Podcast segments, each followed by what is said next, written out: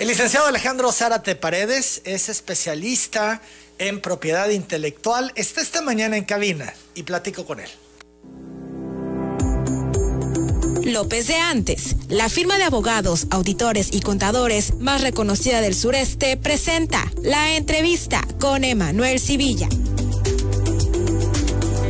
¿Cómo estás Alejandro? Qué gusto saludarte, bienvenido. Muchísimas gracias Emanuel por recibirme nuevamente en telereportaje. Estoy muy bien, pero principalmente muy agradecido por la confianza que han depositado tus hermanos y tú para conservar la vigencia de todos los activos intangibles de un programa de radio tan importante como telereportaje y todas las marcas de la XBT. Un tema importante, Alejandro, la declaratoria de uso de marca. Cuéntanos de esto.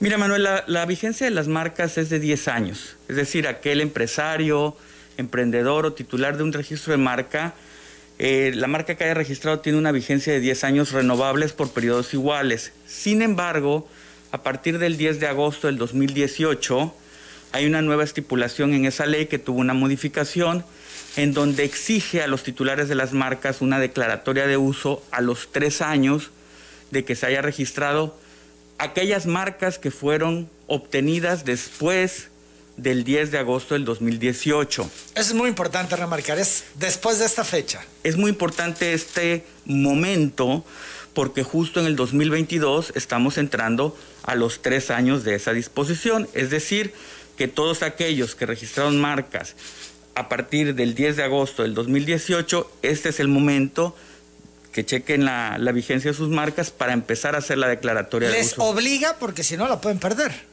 No es que les obligue, es decir, la pueden perder, no hay obligatoriedad, pero si no hacen la declaratoria de uso de marca, evidentemente la marca va a considerarse como nula. ¿Podrían estar confiados de que tienen eh, la vigencia de 10 años? No, pues van 3, no pasa nada, pero con esta modificación es muy importante, Es muy importante que estén pendientes de hacer la declaratoria de uso de marca porque si no la van a perder.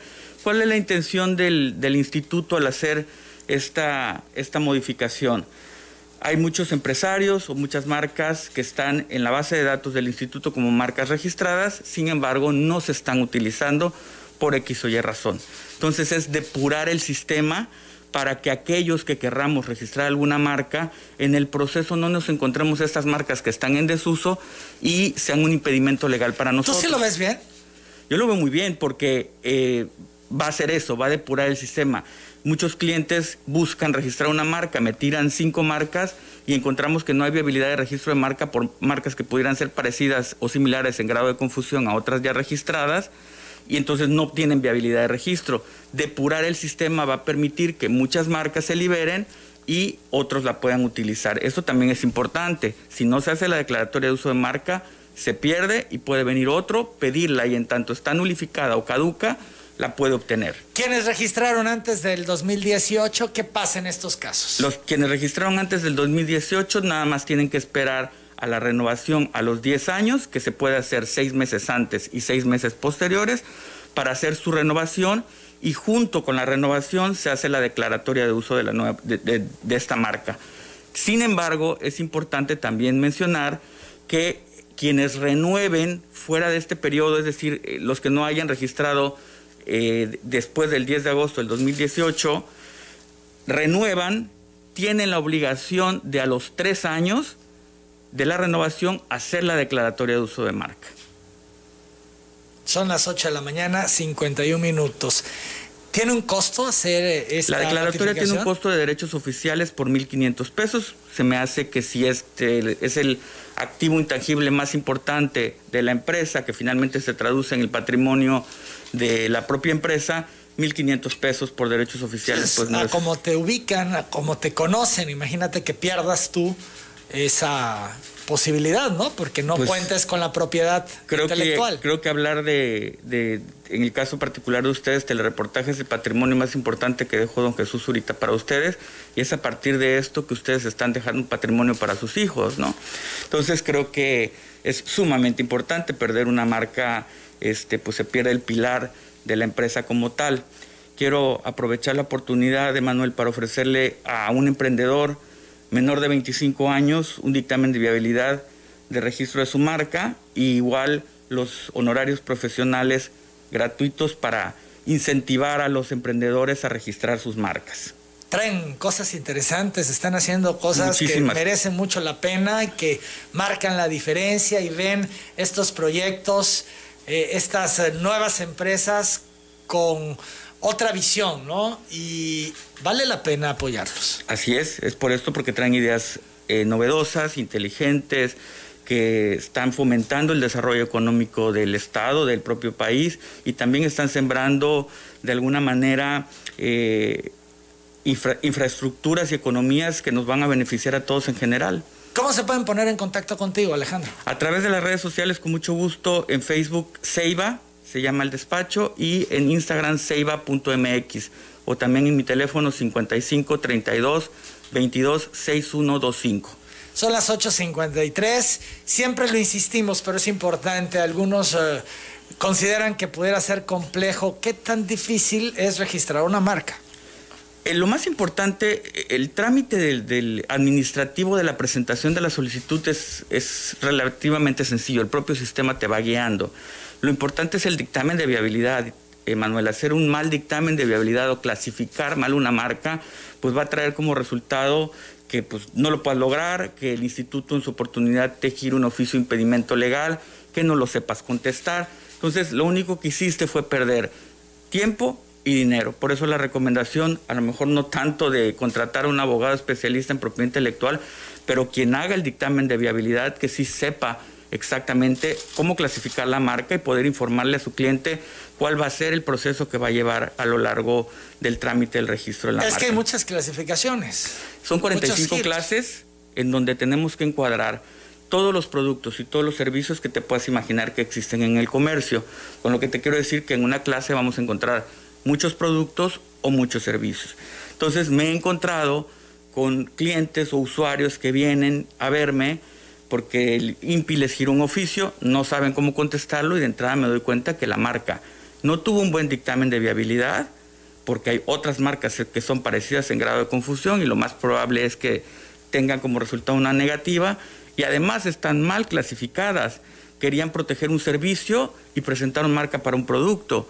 Entonces, este, es necesario que saber diferenciar y poder ser acertados en lo que se está buscando proteger. Así es, por ejemplo, estás buscando eh, proteger servicios para proveer alimentos y bebidas, un restaurante y clasifican en la clase para carnes porque ellos venden tacos. Entonces pensaron que, de esa este, manera que eso era lo correcto, ¿no? Y lo que ellos están dando es un servicio. Sí, ellos venden carne, pero la venden en el taco y lo que están vendiendo es un servicio de una taquería, no el producto como tal. No clasifica en eso que hubieran podido escoger, ¿no? Entonces, de entrada ya ese, ese trámite va mal. El propio instituto les dice, este, aclárame en dónde quieres y te advierto que eh, al cambiar la clase vas a tener que volver a pagar los derechos oficiales, va a empezar tu proceso con la fecha en la que cambies la clase. Entonces finalmente perdieron en el caso del costo de, de derechos oficiales por la presentación de la solicitud 2.815 pesos que tiraron a la basura. Por eso la importancia de asesorarse bien. No es cualquier cosa, es un tema delicado el de las marcas. Muchos vienen y te dicen, oye, quiero registrar mi marca, ahí está.